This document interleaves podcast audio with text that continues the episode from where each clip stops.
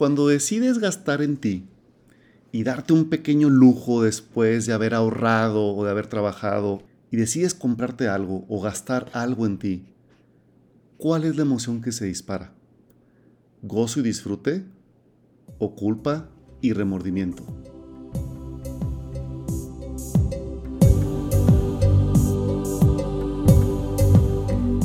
Hola y bienvenido a ¿Dónde quedó la magia? Un podcast en el que abordamos una diversidad de temas que nos permitan poner en práctica todo nuestro poder interior y así crear la vida que siempre hemos soñado. Soy Héctor Murguía y te invito a escuchar el episodio de hoy. Espero que lo disfrutes.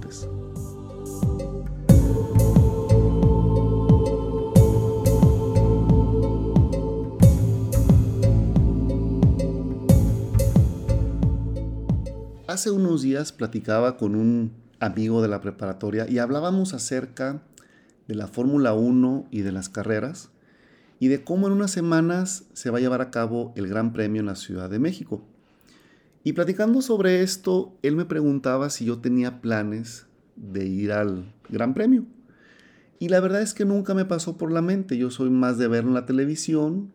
Nunca había contemplado la idea pues de ir a verlo a una pista de carreras eh, en vivo. Y platicando sobre eso, le digo, bueno, y pues suena interesante. Le dije, ¿cuánto cuesta? ¿No? Me dice, no, pues cuesta tantos, una buena cantidad de dinero, ¿no? Y le digo, ¿sabes? Pues no me ha pasado por la mente, pero también considerando lo que cuesta, la verdad es que ahorita pues tengo otras prioridades, ¿no? Y lo que me dijo me dejó helado. Porque de alguna forma me hizo saber que pues a él también le dolía el codo, ¿no? O sea, él, también consideraba que era una, una buena cantidad de dinero.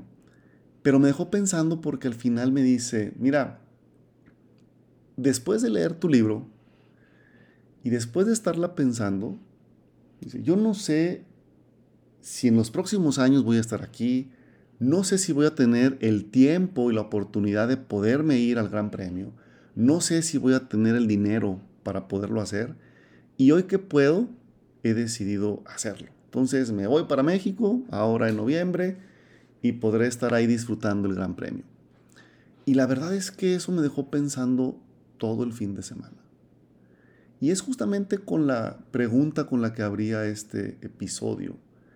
Porque cuántas veces no nos hemos topado ante esa situación en la que tienes un antojo, te quieres comprar algo, unos tenis o una prenda de vestir, o quieres irte de viaje, o a lo mejor algo no tan complicado como ir a un restaurante y, pedir el platillo que más te gusta, o, en mi caso como por ejemplo ir eh, a fumarte un habano, cosas que disfrutas hacer y que muchas veces te mides y te mides en el sentido en el que acabas no haciéndolo.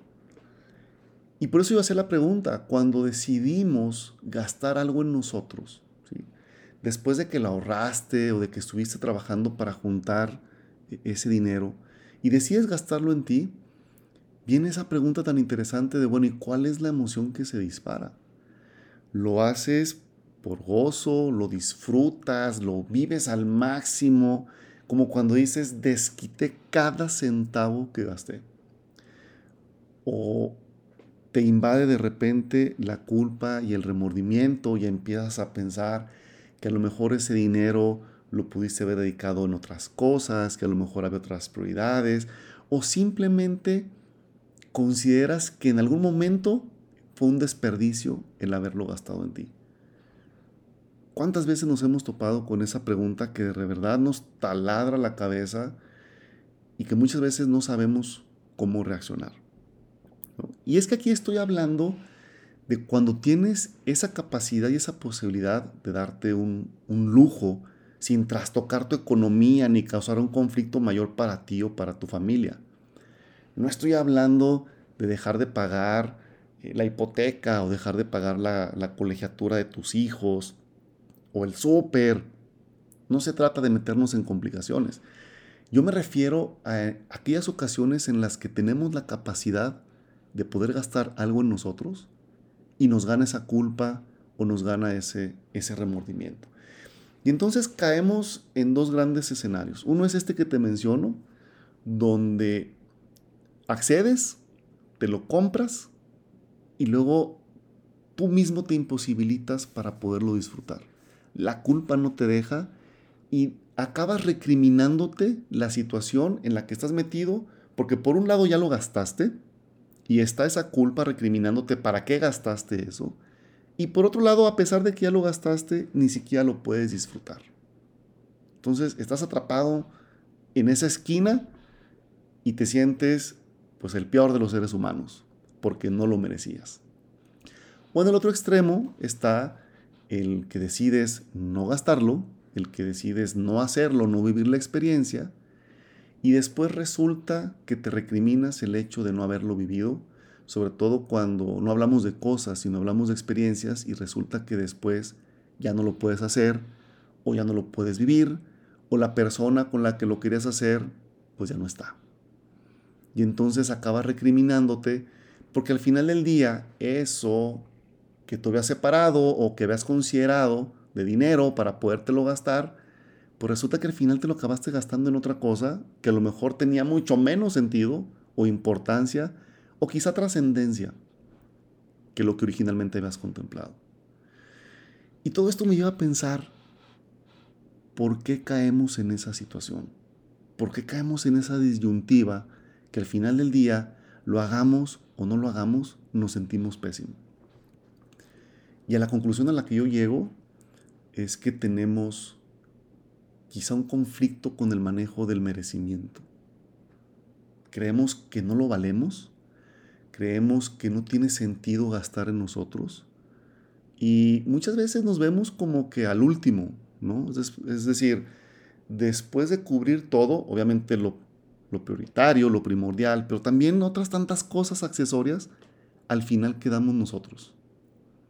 Y eso pasa con el dinero y eso pasa con el tiempo creo que en el tema del merecimiento está esa incapacidad que tenemos para disfrutar las cosas que hoy podemos disfrutar. Porque como bien dijo mi, mi amigo, quién sabe si el día de mañana estemos o estemos en las condiciones o tengamos el tiempo o tengamos los recursos para hacerlo. Entonces, esa es incapacidad de poder disfrutar lo que hoy tienes, lo que hoy has logrado y como decía, obviamente sin meterte en complicaciones económicas. ¿no? Pero sí, creo que el tema del merecimiento es algo que a mí en lo particular todavía me pesa. ¿Cuántas veces no me he atrapado, por ejemplo, buscando algo que quiero comprar y a veces acabo comprando algo similar, ¿sí? no con las características o no de la marca que yo quería, simplemente por ese tema de, de no merecerlo. ¿No? Y nos vendemos esa historia de es que lo merezco, es que este lujo lo valgo, pero en el interior sabemos que a pesar de hacerlo, acabamos recriminándolo el habernoslo comprado o el haber gastado en nosotros mismos. Y por otro lado, ese exceso de culpa, ese exceso de lo que nosotros creemos que los demás están esperando de nosotros, de lo que nosotros creemos que es lo correcto. Y muchas veces nos dejamos llevar por esas pautas y no por lo que realmente nosotros queremos. ¿sí? A lo mejor no es un tema de un gran premio, pero a lo mejor es, oye, ¿qué pasa si nos escapamos al teatro? ¿Qué pasa si nos vamos a cenar? ¿Qué pasa si nos vamos de fin de semana a esa cabaña que siempre hemos querido ir y nunca nos hemos dado la oportunidad de poder disfrutar?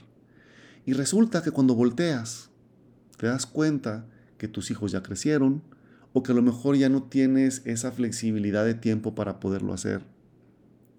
Y el tiempo avanza y entonces viene el exceso de culpa. Yo creo que es una pregunta interesante para, para reflexionar sobre ello. ¿Hasta qué punto te permites y hasta qué punto te consideras merecedor de aquello para lo que trabajas? ¿Hasta qué punto te permites disfrutar, valga la redundancia, el fruto de tu propio trabajo? ¿Hasta qué punto dejas de colocarte siempre hasta el último? ¿Y hasta qué punto somos capaces de vivir sin culpas? Y de una vez disfrutado, quedarnos con esos recuerdos, con esas memorias de lo que pudimos hacer, de, lo, de la abundancia que la vida nos dio y que simplemente nos permitimos disfrutar. Yo soy Héctor Murguía. Te agradezco que hayas acompañado en este episodio y si fue de utilidad para ti, compártelo. Así podremos llegar a más personas y podremos ir creciendo esta comunidad.